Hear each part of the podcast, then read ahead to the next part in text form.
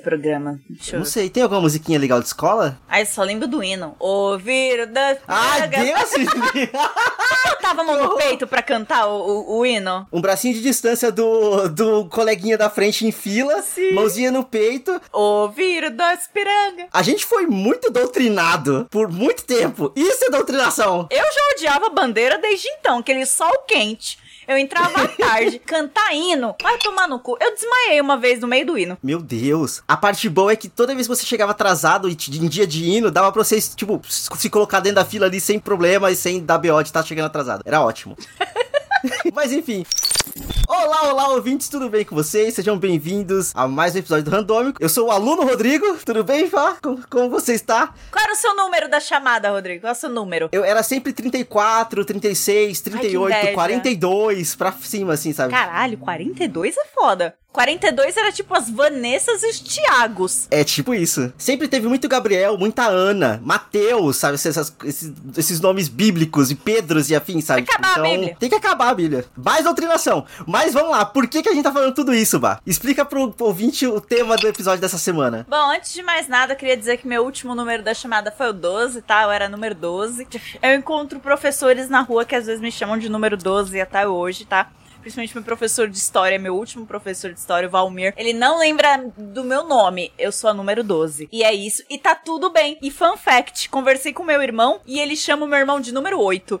Porque seu irmão tem aula com o mesmo professor. Teve, é. Teve aula com o mesmo professor de história, número que 8. doideira da porra. Louco. Então nunca foi pessoal não saber seu nome, né? Só porque... Não. Era o modus operandi do cara. era isso, eu era 12. E como você pode ver, é, ver, né? Eu era 12, meu irmão era 8, mas o nome dele é com E, o meu é B. Porque na minha sala tinha muita Amanda. Puta que pariu como tinha Amanda, Rodrigo. Nunca chegava no B. Aí eu fico pensando no coitado do William, que era o 43, como demorava. Enfim, tudo isso, ouvintes, para dizer que este é o programa temático de volta às aulas. Porque atrasado, porque atrasado, tá saindo em março, era para sair em fevereiro junto com a volta às aulas, mas eu tava atrás de vaga para minha filha. Então por isso não saiu. O ano só começa depois do carnaval, então tá tranquila, sabe? É, e o carnaval desse ano foi março, então tá tudo certo. Mas o título deste programa será Especial Volta às Aulas, mas não a nossa.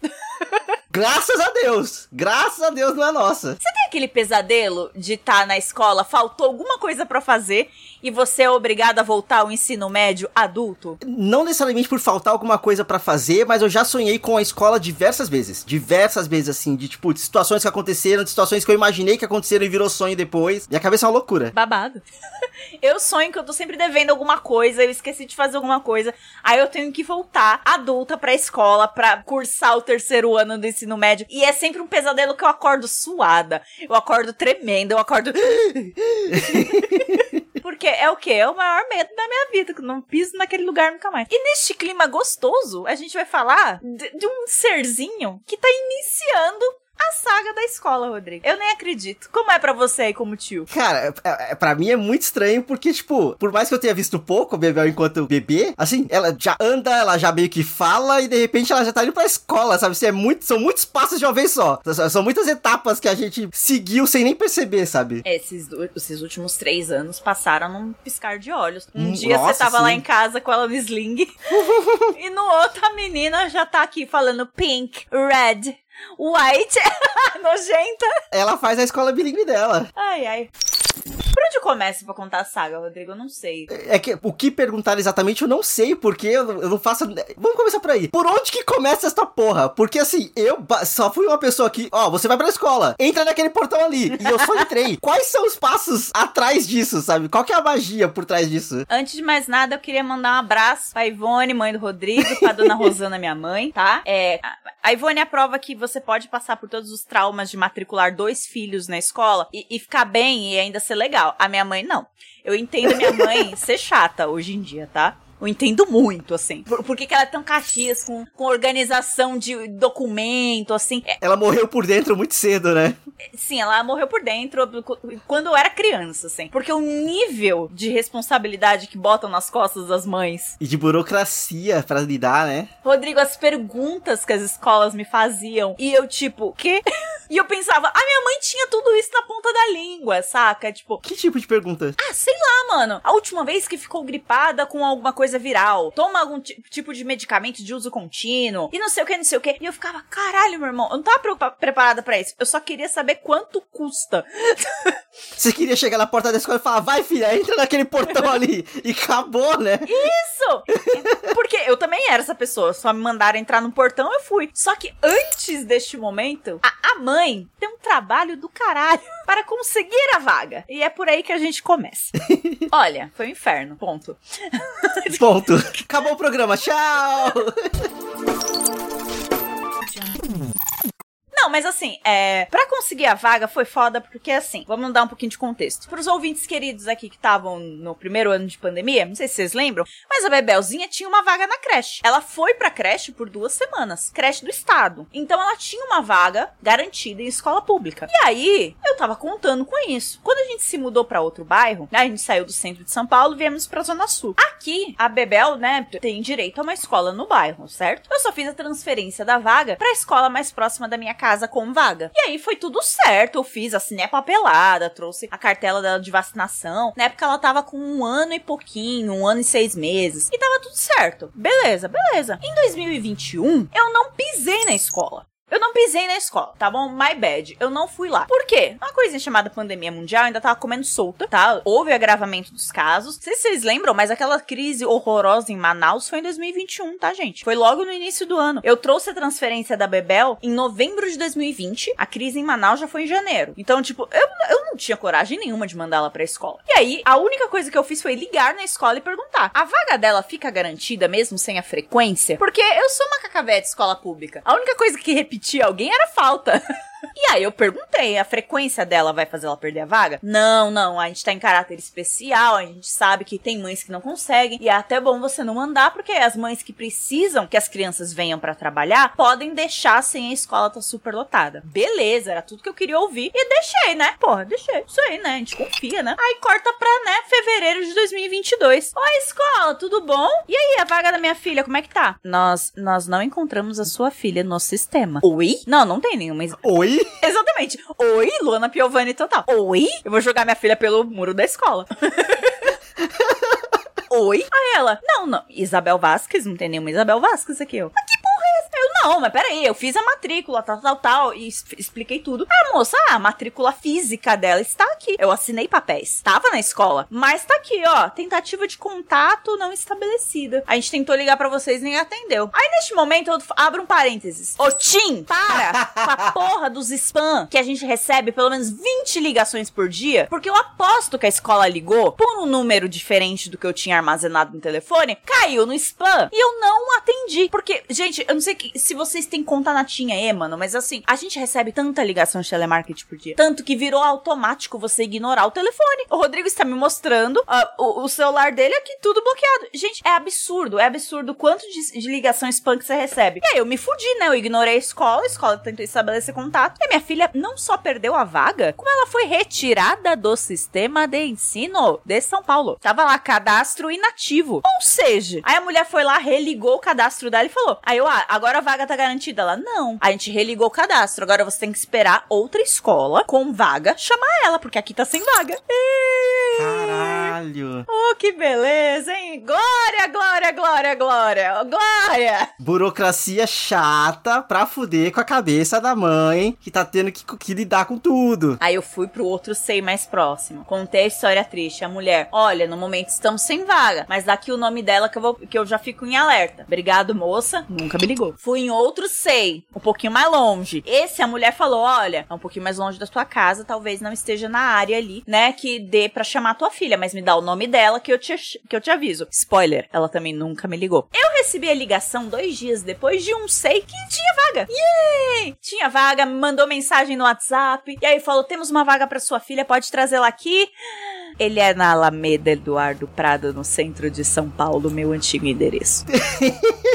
Aí eu olhei, aí eu, pior que era o sei que eu queria que ela entrasse quando ela. É, quando eu tentei da primeira vez, né? Aí eu vi, eu, oi, é muito obrigado pela vaga, mas eu vou ter que declinar, porque eu não vou viajar duas horas e meia pra levar minha filha pra escola. É, mulher, como assim? Você não mora mais no endereço tal? Eu, não, eu moro no endereço tal, tal, tal. Ela, religar o cadastro da sua filha e não modificar o endereço. Eu, é. Isso explica por que nenhum outro SEI ligou pra você, porque não... É, é, exatamente. Explica porque nenhum SEI do bairro aqui da Zona Sul me ligou. Aí eu, ai, que legal. Nisso, gente, já era a segunda semana de fevereiro. E vamos lá. As escolas, elas têm as duas semanas de adaptação, né? E aí, o que eu queria era que a Isabel pegasse pelo menos uma semana de adaptação para ela entrar no currículo escolar certo com as outras crianças. Por isso a correria desgraçada nas primeiras semanas de fevereiro, porque eu queria que ela entrasse na escola antes do carnaval. Depois fica mais complicado, porque já iniciou matéria. Tudo bem, ela tem dois anos, mas gente, é importante. Eu prefiro que ela chore nas duas primeiras semanas, mas é que ela conheça o rostinho das pessoas com que ela vai estudar, que ela saiba onde é tal coisa, para depois quando ela começar a aprender coisas de fato, ter conteúdo na sala, ela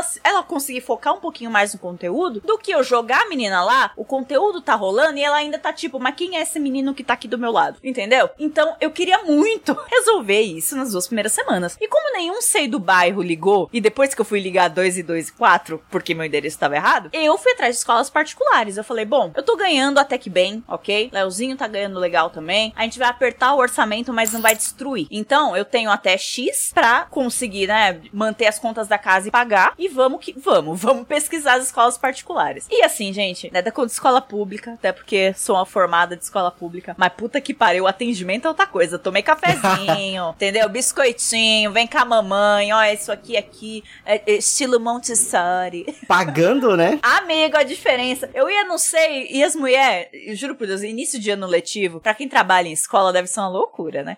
E aí, eu chegava nas mulheres e elas falavam, ah, tá, Isabel? Não, não tem uma Isabel aqui. Moça, eu sei que não tem. É a minha filha, tô perguntando. Ah, vaga? Ó, depois do dia tal que a gente vai ver as vagas. Não, calma, senhora. Aí eu explicava elas, aham, tá. Ó, eu tô numa reunião aqui com a secretaria de não sei o que de Blebbles. Aí, ó, me dá o nome dela que eu anoto e depois eu te falo, tá bom? Tchau, tchau, tchau, tchau. Aí eu, quê?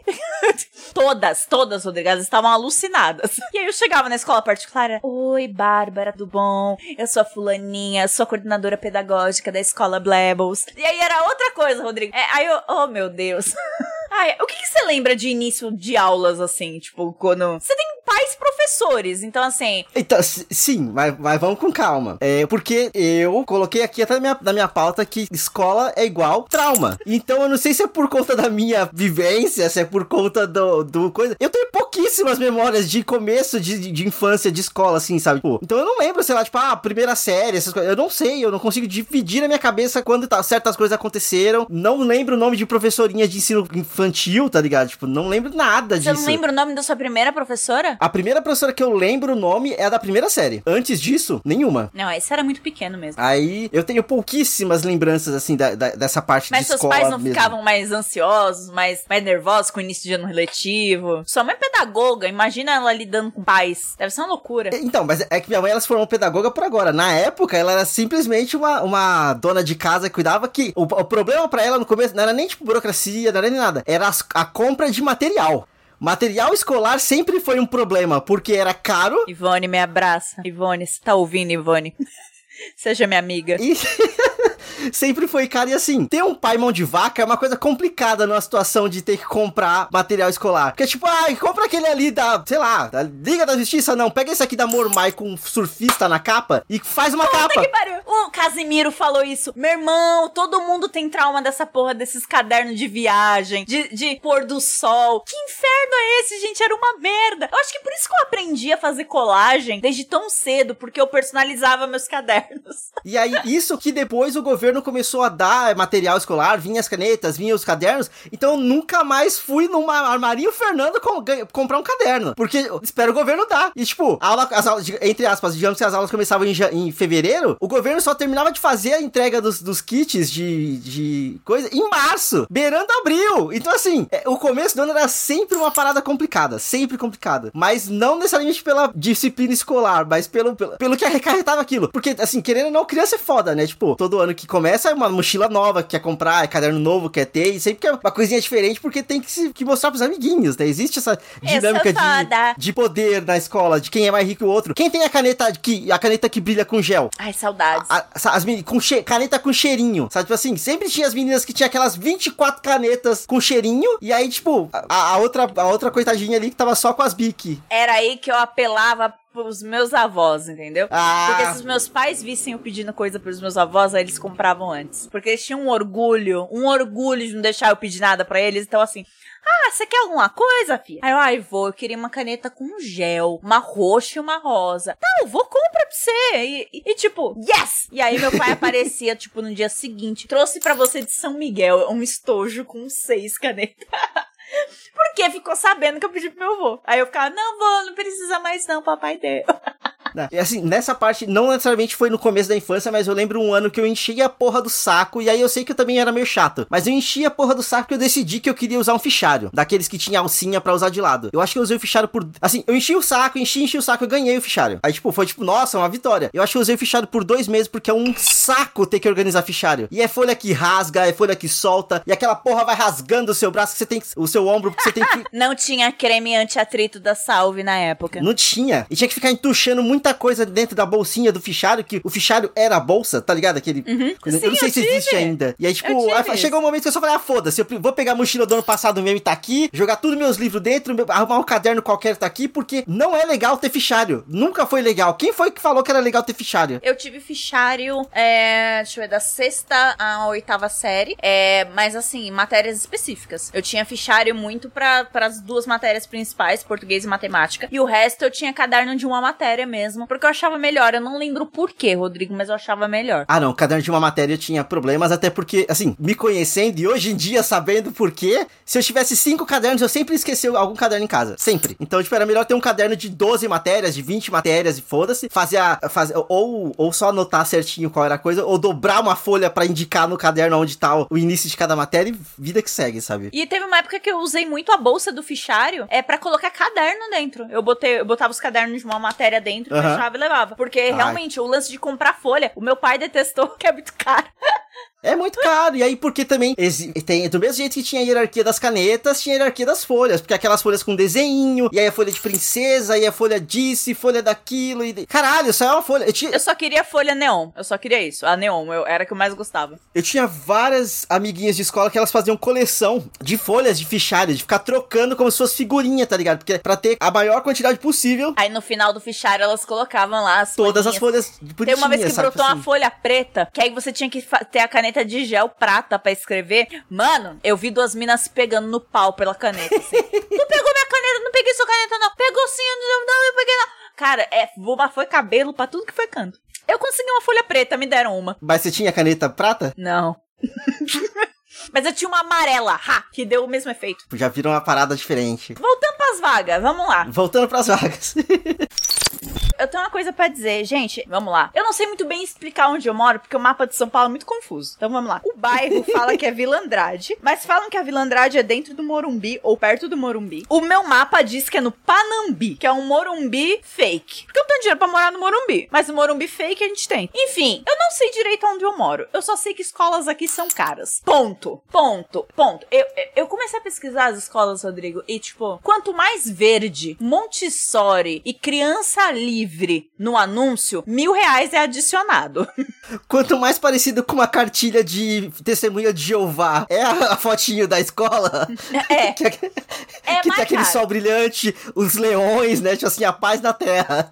Rodrigo do céu, eu encontrei escolas que. Então, as escolas particulares são por horas, né?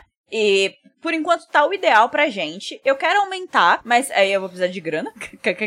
mas ela tá com quatro horinhas e eu acho que pra um início de vida escolar é o ideal pra ela, porque ela só tem dois anos. Não posso exagerar também. Aí vai aumentando conforme você vai aumentando as horas. Então, tem plano de quatro horas, seis horas e integral. O integral é, tipo, o dia todo e a criança come lá e faz tudo lá. E beleza. O plano integral de uma das escolas que eu vi era 6.300 reais por mês. Cacete! Eu posso provar. Eu posso te mandar um print no Telegram e depois você adiciona no post pra chocar os ouvintes. Você que sabe. 6.300 reais. Eu não tô de sacanagem. Quando eu vi esse preço, e era uma escola toda Montessori, toda Waldorf, toda... O que, que é Montessori? É um método de pedagogia, né? Que é alemão também, se eu não me engano ou europeu, eu não sei. Agora a Ivone deve estar tá gritando no, contra o, o, Spotify assim: Não é isso não, menina! Então, Ivone, mande sua mensagem, por favor, aí se alinha com teu filho.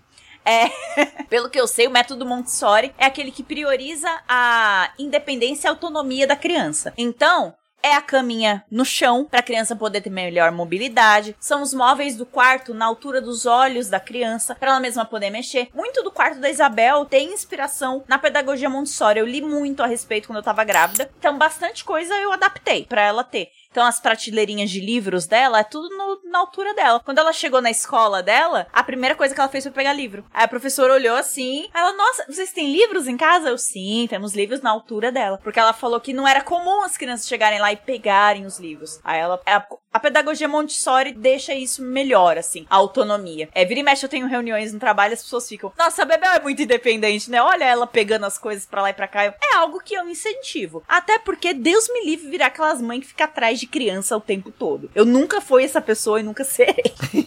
Mas, exceto agora que ela tá meio gripada, aí o nariz tá com os ranhos, aí eu tenho que ficar atrás dela limpando. Mas tirando isso, não fico atrás da Isabel. Fechou esse tópico, fechou esse tópico. As escolas continuam caras. Aí eu, meu Deus, fui na segunda opção. Na segunda opção, eu tomei até cafezinho. Era uma escola a 500 metros aqui de casa. Quem for mais stalker já até sabe qual é. E aí eu fui na escola, uma gracinha de escola, menos Montessori do que a anterior. E aí, o plano de 4 horas deles era 1.500 reais. Aí eu fiquei, ok. É pagável, mas dói um pouco no coração. Nada de cartão de crédito até o fim do curso da menina.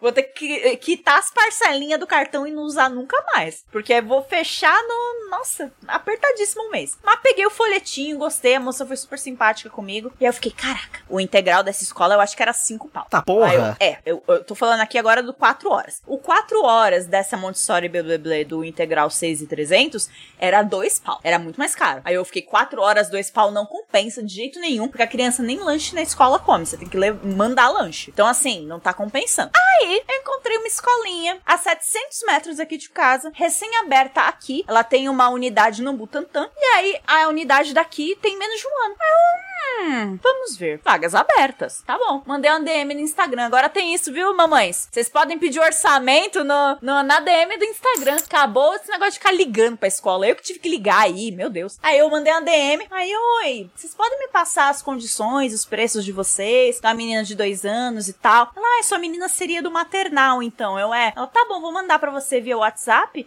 Mas se quiser conhecer a nossa escola, estamos no endereço tal. Aí eu, beleza. Aí eu vi fotos da escola, achei uma gracinha. Ela é menor do que as outras escolas, eu vi, ela é um pouquinho menor. Mas uma coisa me atraiu muito, que é, eles têm ensino fundamental. Tem primeira, quarta série lá também. É, é o ambiente do lado do ambiente de bebês. Aí eu fiquei, porra, se a Bebelzinha entrar aqui, ela fica um bom tempo. E é uma parada que eu tô um pouco preocupada dela poder ficar um tempinho numa escola, mas ao mesmo tempo eu tenho a preocupação de também não ficar para sempre, sabe? Porque eu tive, tipo, só duas escolas a minha vida inteira e eu acho que eu fui um pouco prejudicada por não conviver com gente diferente, sabe? É. é. Mas primeira, quarta, pelo menos eu acho ok. Tipo, primeira infância numa, num lugar, aí depois anda um pouquinho a mais. Até porque é o tempo que eu preciso para juntar dinheiro para comprar um apartamento.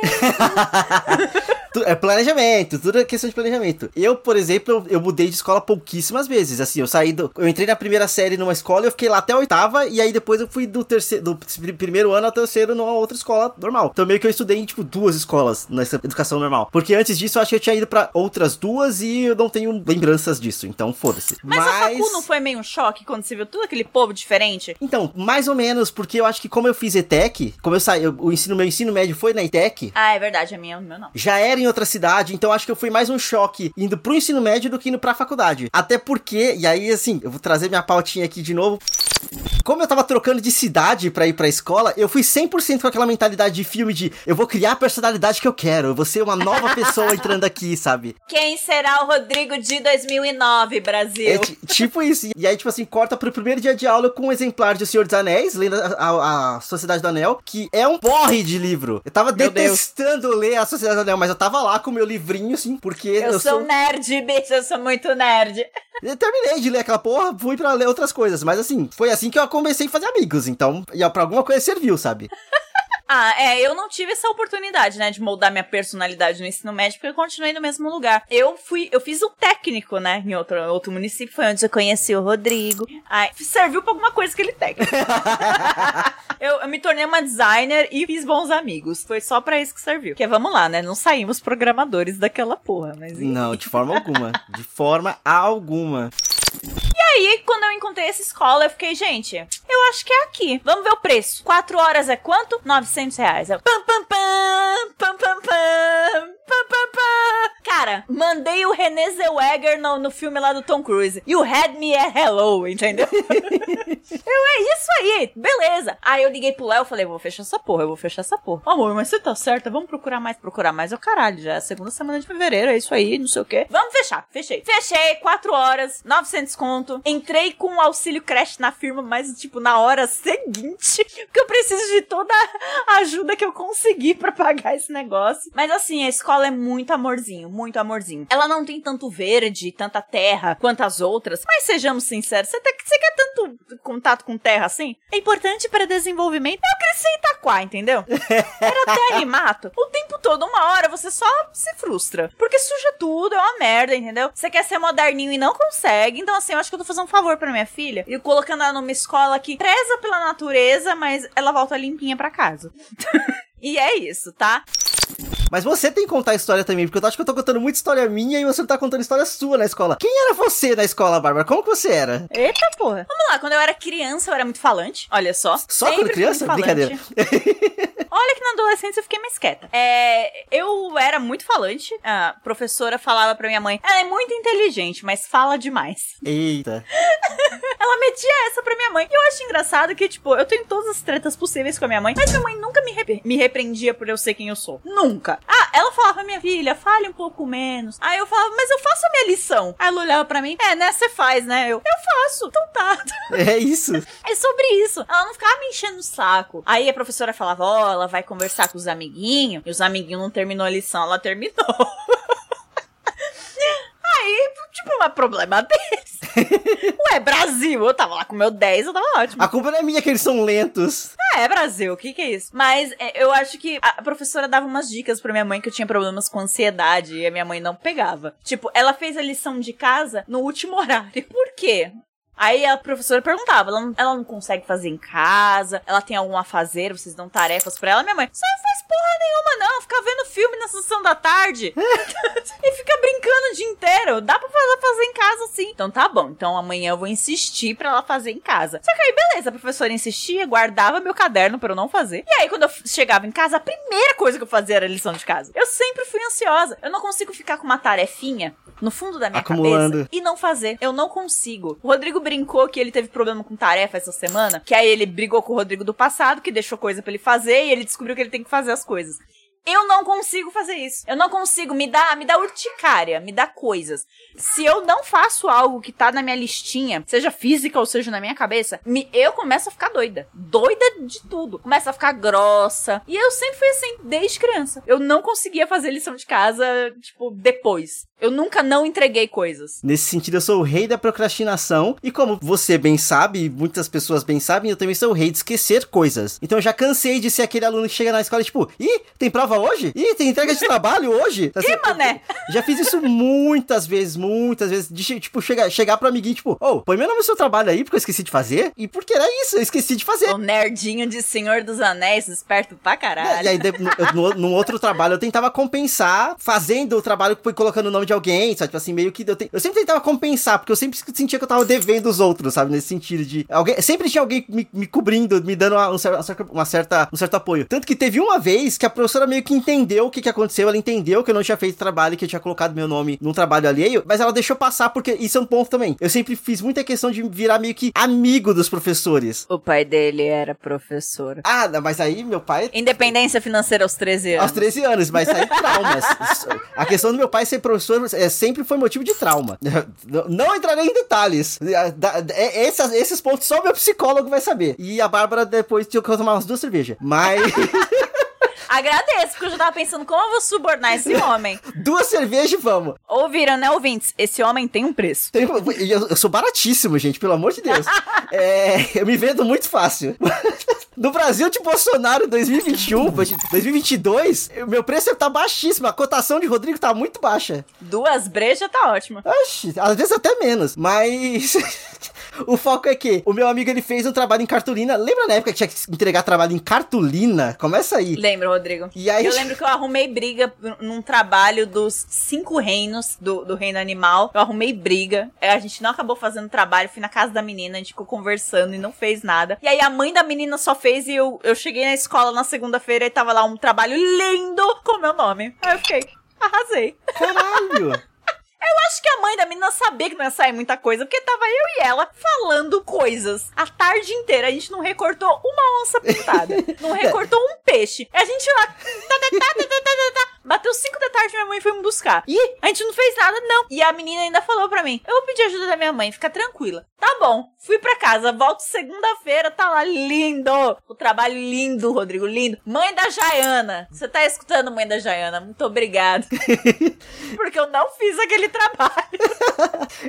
Nesse, assim, aí só pra terminar a história, mas você acabou de me lembrar outra, outra história também boa. Que, tipo, meu, o meu grupinho de amigos lá, eles tinham feito o trabalho, eu tinha esquecido de fazer. E aí, assim, eles escreveram o nome dos, dos integrantes do grupo em canetinha na cartolina. Só que ninguém arrumou uma canetinha pra escrever o meu nome na hora pra colocar, então eles escreveram uma caneta. E a professora, tá, mas por que, que o nome do Rodrigo tá diferente aqui? A gente, não, é só porque não tinha outra cor de canetinha. Tipo, ela com certeza entendeu que deu merda. Com certeza. mas ela falou, tá bom, gente, tá bom. Aí dobrou lá a cartolina e entregou. Só que o que você me lembrou é que teve uma vez, e aí, tipo assim, isso é memória pilar de construção de, de, de caráter, sabe? Tinha que fazer um trabalho de colagem sobre meio, sobre seres animais, tipo assim, bichos ah lá, e ah reinos lá. e tudo mais. Os e aí eu, eu, eu, fiz com a, eu, eu fiz com a ajuda da minha mãe e do meu pai. E aí, especificamente, na hora de colocar dos mamíferos, a gente encontrou numa enciclopédia que meus pais Nossa tinham, senhora. falando do ornitorrinco. Que o ornitorrinco é um mamífero que põe ovo e tem bico, tá ligado? E aí eu coloquei lá e eu escrevi sobre. E a professora deu que tava errado. Ela meio que falou assim: você tá inventando informação. E tipo, eu literalmente peguei de uma enciclopédia. Não se duvida de uma enciclopédia. E hoje a gente sabe que o ornitorrinco é um mamífero. Sim. Beijo aí, eu, aí pra eu, professora. Eu lembro que eu também esporro por conta da questão do ornitorrinco. Isso eu não esqueço. Você não contou pra tua mãe por quê? E pro teu pai por quê?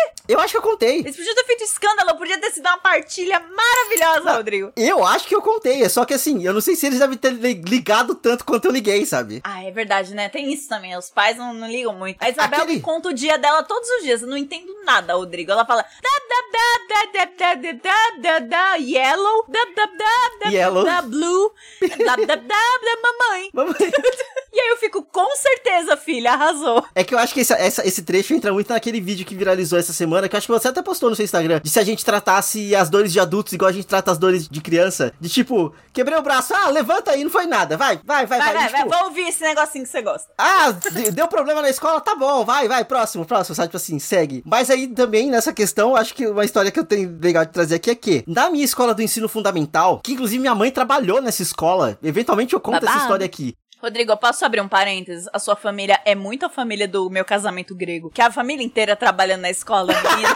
a menina não tem espaço pra, pra, pra, soltar um peido na escola. Que o diretor é o pai, a, mãe ajuda nos comitês de baile, de tudo. é, é, que assim, meu pai ele foi ser professor de química, que é uma coisa muito específica. Minha mãe, quando ela trabalhou na escola, ela meio que faz tudo. Então ela era inspetora, ela era ajudava na secretaria, ela fazia um monte de coisa. Eu entrei, eu entrei na, na cantina e foi mágico saber como que a cantina funcionava por dentro. Tipo, entrar na cozinha da escola e saber como que a cozinha da escola funcionava por dentro, sabe? Entrar na secretaria sem estar em apuros, sabe? Sem, sem ter feito merda merda. Mas aí, voltando pra questão... Rodrigo tinha... era um agente secreto. Eu, eu era, eu era. Eu já, eu já fui pra escola em período de férias pra ajudar a limpar a escola, pra ajudar a lavar a escola, porque tinha que fazer aquela... Uma, limpar muito bem antes de começar o ano letivo, sabe? Sempre tinha isso. Coisas, histórias que eu já vivi. Mas aí o rolê inteiro é que tinha um corredorzinho, que era o corredor que ia pro, pro vestiário. Tinha os vestiários ali, aqueles quartinhos de guardar coisa de educação física. Almoxarifado. Isso. E aí, durante o intervalo, qualquer pessoa que fazia merda era pega pelos inspetores e levada para esse corredor. Que eu tô chamando de corredor da disciplina. Eu não lembro qual era o nome que a gente dava na, na, na, dava na época, mas todo mundo tinha medo de parar no corredor. Porque correu demais, corredor. Bateu em alguém, corredor. Gritou, corre, brigou, corredor. E aí, tipo, depois todo mundo ia pra. fazia fila, voltava pra sala e quem tava no corredor não podia sair enquanto o inspetor não levasse todo mundo pra diretoria. Ou desse uma bronca, qualquer coisa tinha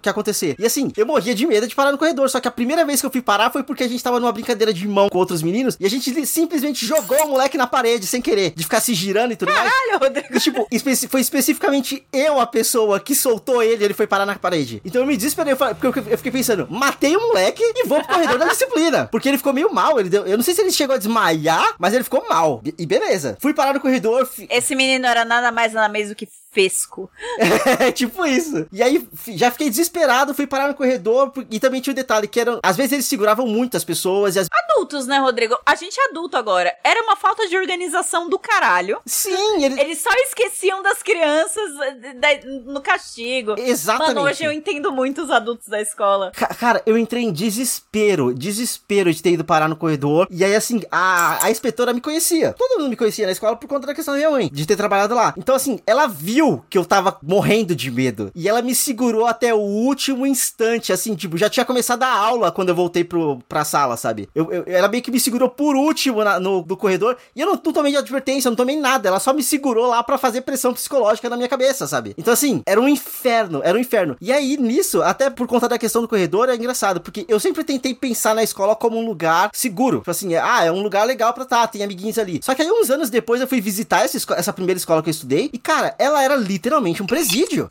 Ela parecia muito um presídio, assim, de, tipo, muita grade, muita grade, muita grade, sabe? Tipo assim, era um portãozão. Aí era gradeado para entrar no pátio. E aí tinha grade entre os corredores, que eles fechavam de tempo em tempo. A, as escadas tinha grade também, tipo assim, então dava pra você fechar a escada, o corredor e, e, e, o, e o pátio. Tipo, tinha um cubículo, assim, os banheiros eram num ponto com grade, sabe? Tipo assim, era um presídio, era um presídio. Só que tinha crianças ali. Você tá familiarizado? Eu vou ter que fazer um, um alt tab aqui. Eu já vou pra adaptação da Bebel, tá? Vamos lá. É, é só que é, você tá familiarizado com a teoria de Foucault, que diz que escolas são prisões, né? Não. Foucault foi um grande filósofo, muito conhecido. Saudades até do meu podcast Embriaguez Histórica, que tá no hiato eterno. agora você pode beber, hein? É verdade, agora eu posso beber. Renan, fico, fico convite, amigo. é, a gente tinha o nosso momento Foucault. E o momento Foucault acabou de acontecer aqui espontaneamente. Foucault tinha uma teoria em que ele falava que escolas eram prisões, porque a forma como escolas são formatadas é para remeter é, basicamente à época da Revolução Industrial. A organização das escolas remete muito à organização de presídios e de fábricas, porque o destino de crianças pobres na época, era só isso. Ou você virava um criminoso, ia pra cadeia e fazia fila, sentava em refeitórios e tinha horário para ficar ao ar livre. Ou você virava um operário de fábrica, em que você também trabalha em linhas, anda em fila, almoça num refeitório. então, é, é para basicamente criar o trabalhador condicionado a um comportamento repetitivo e que nunca vai questionar a natureza daquilo que ele tá fazendo. Então, é para isso que escolas são formatadas do jeito que são. E porque agora a, a, moda do momento é procurar escolas no estilo Waldorf e Montessori da vida. Para sair desse padrão horroroso, tipo. Exatamente. Eu não quero que a minha filha coma num refeitório feio, numa escola com grades, que faça fila e que tenha que respeitar. Não, não respeitar, né? Que tenha que obedecer aos seus mestres cegamente, sem nunca ter a oportunidade de questioná-los. Eu questionei uma professora de geografia que não ensinava geografia. Ela ensinava a gente procurar a palavra no dicionário. Ela falava: abram um livro e leiam o capítulo tal e procurem as palavras palavras no dicionário que vocês não entenderem. Ou seja, se vocês lerem e não entenderem, não é para vocês nem me perguntarem. É para ler mais coisa que vai ser mais confuso ainda, tipo. Exatamente. E aí eu levantei a mão e falei: "Você não tá ensinando geopolítica". o quê? Eu não. Sua matéria na geografia e aqui a gente tá entrando na matéria de geopolítica. Eu tinha 14 anos, foi na oitava série. Outra coisa sobre a Bárbara, eu encrencava muito com professores, tá? Brigava muito pouco com alunos, muito com professores. Porque eu sou o quê? Folgada. E porque eu sou filha da minha mãe, gente. A minha mãe brigar com adulto, eu imitar a mamãe que brigava com adulto. Eu não brigava com os meus colegas, eu brigava muito com professores. E porque, cara, olha uma das paradas que meu pai me disse.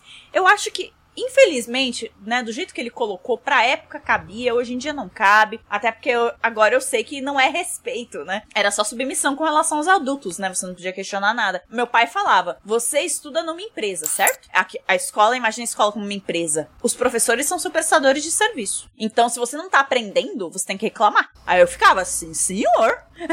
e aí a professora meteu essa do palavra no dicionário e falou: você não está ensinando geopolítica. Caralho. Eu acho que ninguém aqui sabe o que é o G20. Ninguém aqui sabe o que é a ONU. Ah, mas aí eu, tá bom. Aí eu falei, alguém que sabe o que é a ONU? E ninguém respondeu. O que é o G20? Aí a professora falou, gente, é o capítulo que vocês acabaram de ler. Aí eu, pois é, né? E aí ela me mandou pra diretoria. e falou que eu tava desautorizando ela em sala, que eu ofendi ela, inventou uma, uma caralhada de coisa. Que hoje em dia, quando a gente conta as histórias, as pessoas ficam, mas era um adulto. Como assim inventou coisa? Bicha, você não é adulto e faz umas fanfic louca? Uhum.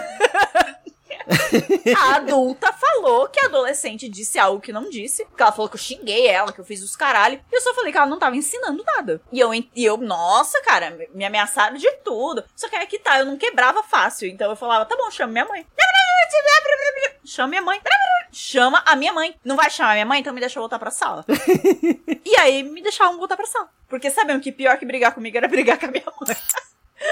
E é isso, Brasil. Era, esse era eu na escola. O Rodrigo não pediu história. Tá aí, eu era bem pois chato é. na escola. Nossa. Mas é culpa do meu pai, cara. Ele meteu essa na minha cabeça. Ele falou isso pra mim na oitava série, quando eu briguei com um professor de português, que falou que eu não queria ter um emprego na vida. E eu, eu voltei chorando. Na frente dele, eu não chorei.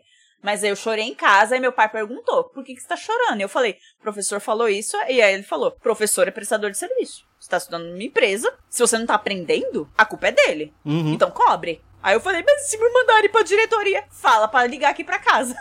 A gente peita, né? E aí eu me senti confiante o suficiente para isso. Então, é muito louco, né? E aí, corta para 20 anos depois. Eu tô arredondando, tá, gente? É um pouquinho menos, tá? Não sou teu velho. Mas corta para anos depois, a gente tá aqui atrás de soluções de escolas um pouco mais inclusivas, de escolas que sejam mais brandas, de. Mais humanas, né? Humanas, exato. Eu quero que a minha filha possa levantar a mão na sala e falar, professora, não concordo, e ela não seja penalizada por isso, só por não concordar com algo, entendeu?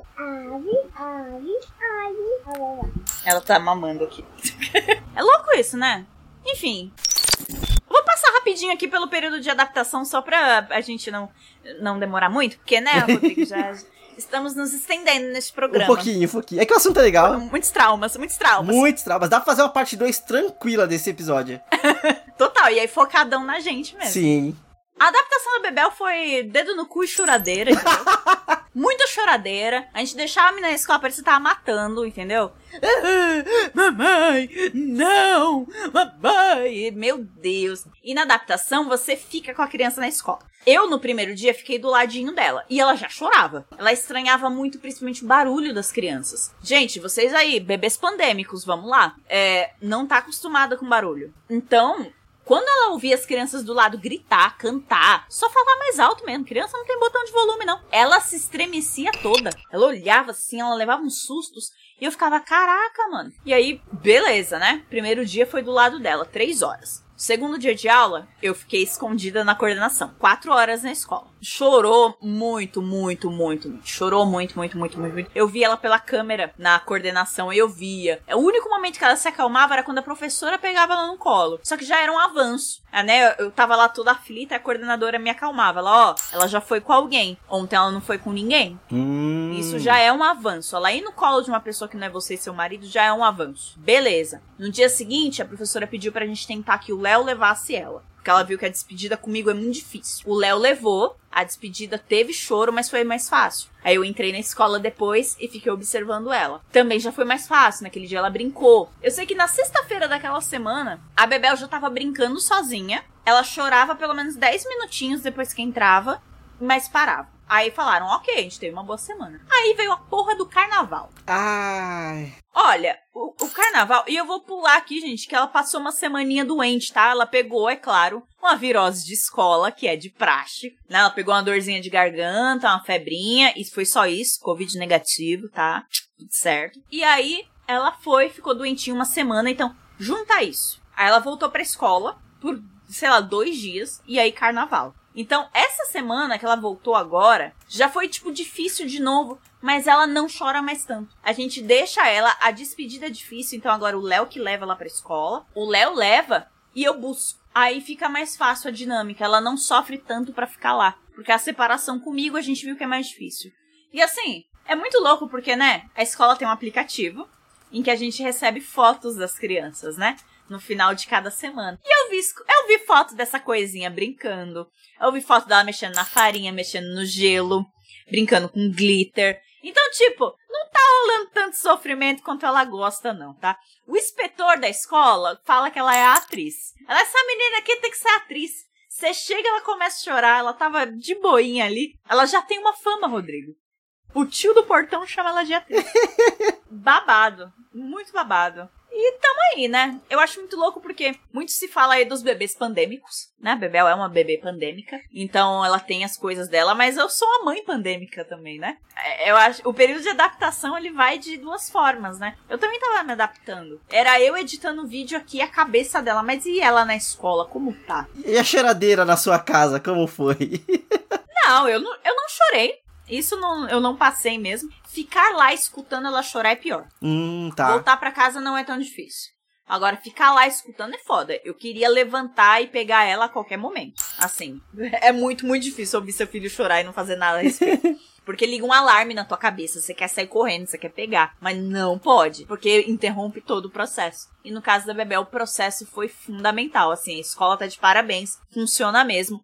E não é só o chorar até parar, né? Isso não, eu sou contra essa porra. Não fazia nem quando ela era recém-nascida. Não sou a favor disso. Elas acolhiam. A Bebel chorava, a professora pegava no colo, dava algo pra ela fazer, abraçava bastante. Rodrigo, que professora sua te abraçou? Você tem recordação disso? Só no ensino médio. Ah, mas é pra despedir, né? Exato, exato. Não por, por conforto, tipo minha filha tá numa escola que a professora abraça, pega no colo, faz carinho, carinho, cara passa a mão na cabeça. Teve uma hora que ela ficou toda descabelada, porque ela puxou o cabelo, né, quando tava chorando. A professora penteou o cabelo dela. Nossa! Então, assim, é um grau de apego, de aconchego, que a gente nunca teve acesso quando a gente era criança, né? Porque nunca foi discutido. A escola sempre foi daquele jeito e sempre vai ser daquele jeito. E a gente estudou, né, em escola dos anos 2000, o quê? 30 anos pós período ditatorial.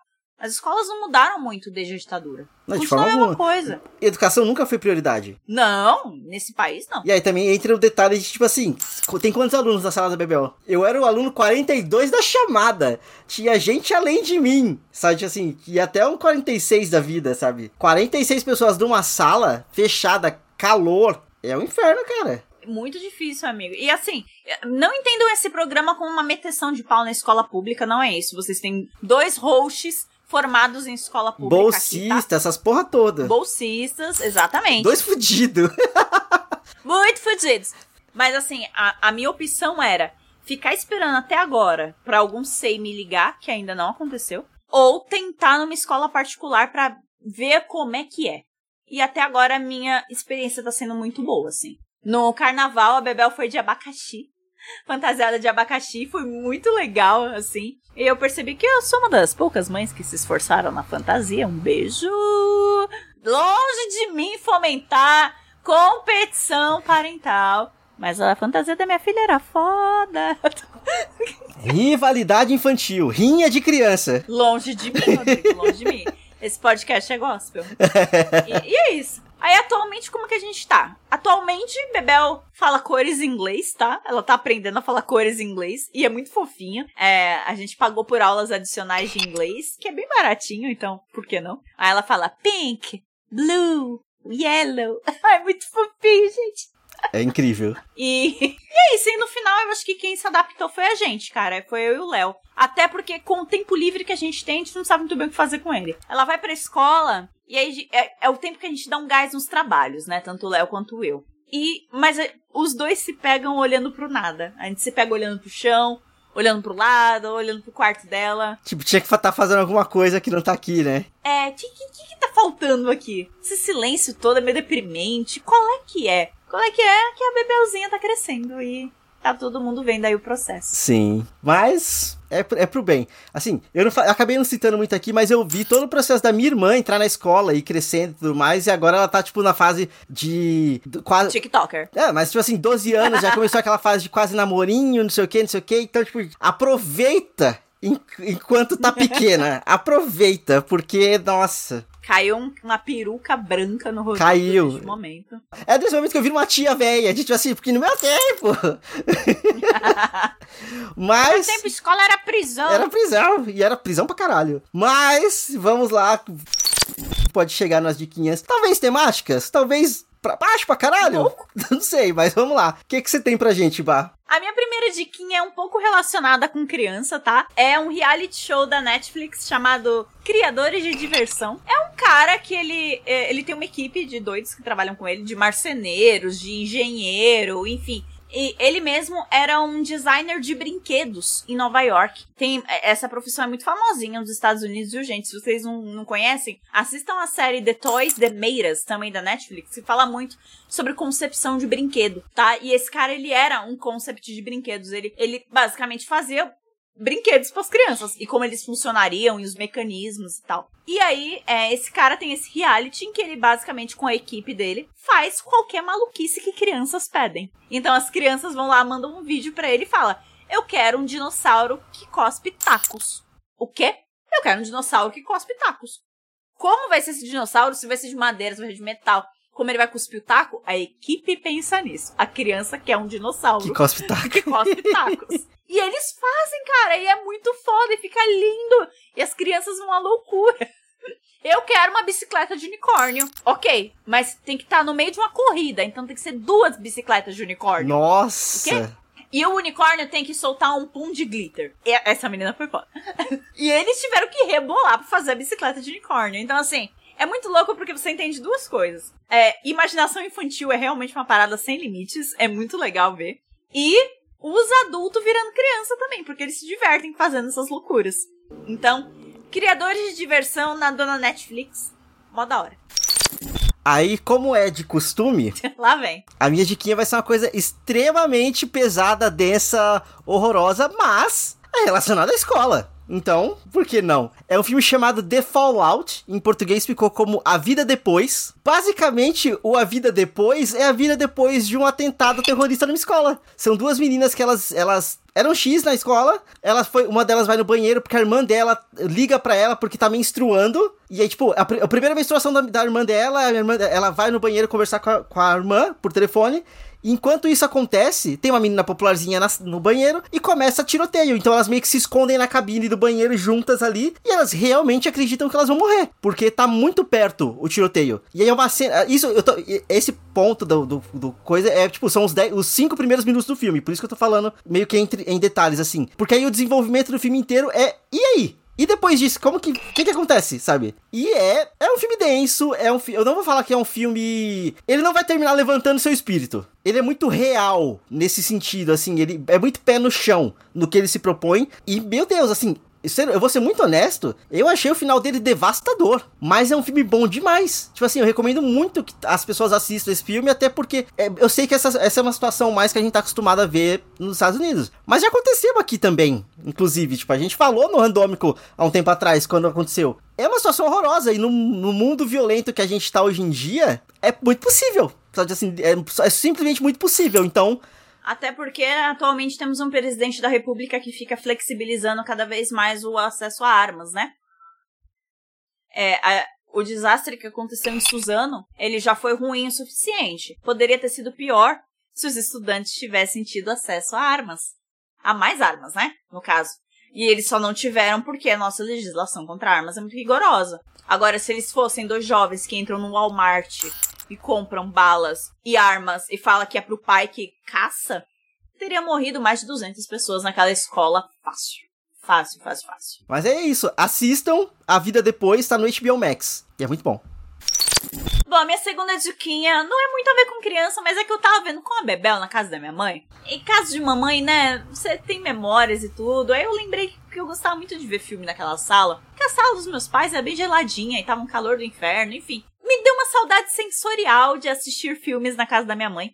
E no, no carnaval eu assisti mega romântico com a Rebel Wilson, que é a Amy, do, que é a Fat Amy, né, do Pitch Perfect. Cara, ela é uma jovem arquiteta com uma vida completamente normal e meio de merda, porque, né, arquiteta em Nova York, fudida. Se você não é o Ted Mosby numa sitcom, você não tem muito dinheiro e você é fudido. Mora num apartamento de merda, com um cachorro que não consegue fazer nenhum tipo de truque, enfim. E aí, ela é assaltada no metrô e o cara dá um socão nela, ela bate com a cabeça. E ela acorda no mundo de uma comédia romântica. Nossa! E ela odeia comédias românticas. Então ela tenta falar um palavrão e não consegue. A cidade de Nova York tá linda, com um céu azul maravilhoso. E ela, que porra é essa? A cidade não tá cheirando mais a merda. Como assim? Isso não é Nova York. E ela ganha uma flor aleatoriamente. E, e do nada, o ex da Miley Cyrus, que é porque quer namorar com ela. O ex, o irmão do Thor? É, o Hemsworth 2. E o Hemsworth 2 quer porque quer namorar com ela, se apaixonou por ela à primeira vista, quer porque quer ter um relacionamento com ela, enfim. E aí ela fica nessa, que porra é essa? Eu tenho que arrumar um jeito de voltar pra minha vida, porque isso não é minha vida, é uma comédia romântica. Eu tenho que sair daqui. Então é muito legal um filme de alguém que acha que tá dentro de um filme. é muito, muito, muito legal. E assim, eu fiquei surpresa, porque é aqueles filmes originais Netflix meio duvidosos? É, mas porra, o carisma da Rebel Wilson é é, é, ela passa por cima de tudo, cara. Você compra. E é muito gostosinho de assistir. Então, mega romântico na dona Netflix também. Eu só tô dando diquinha da vermelhinha hoje. Absurdo. Tá mais fácil, é mais fácil. A gente não chegou a falar, Rodrigo, de como material escolar é caro. Eu só quero dizer que 20 anos depois continua caro. é isso. Resumo. Resumo, é isso. Um beijo aí para todas as mães e pais de família que compram material escolar. Porque olha, e no meu caso, eu tive que comprar massinha sensorial, lápis jumbo de Blebbles, porque é tudo pra criancinha. Eu tô falando que esse... Eu tô falando que esse programa vai ter que ter uma parte 2. Armarias Fernando, patrocina nós. Pelo amor de Deus, patrocina nós. Ai, não cometam o meu erro de principiante. Não comprem material escolar na Calunga. Beijo. Ai, não. Ai, que dor. 350 reais.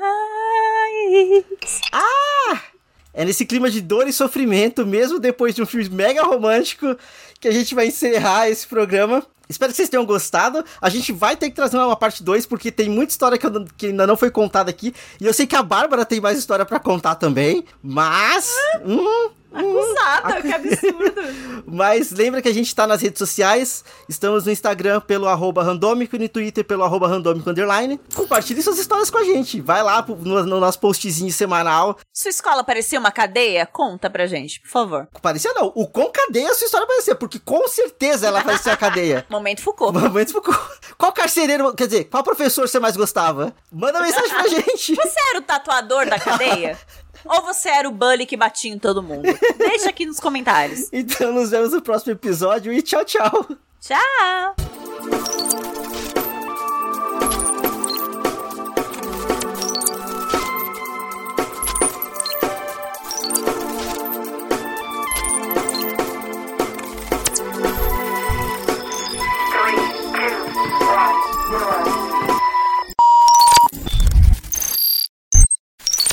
Um bracinho de distância do. Calma, que eu bati no microfone.